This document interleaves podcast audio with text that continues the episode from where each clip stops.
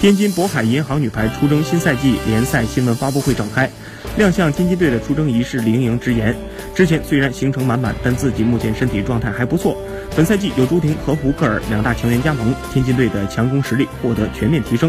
而李盈莹的场上职责也发生了一些微妙的变化，这个赛季自己可能要承担六轮一传任务，联赛肯定有压力，自己还是要努力加强一传的稳定性。在有压力的情况下，先稳定心态，再稳定技术，才能把一传接好。朱婷姐是世界一流的主攻手，她的到来增加了全队的实力，也是我学习的榜样。通过训练和比赛中的近距离观察，自己也会积极与她沟通，向她学习。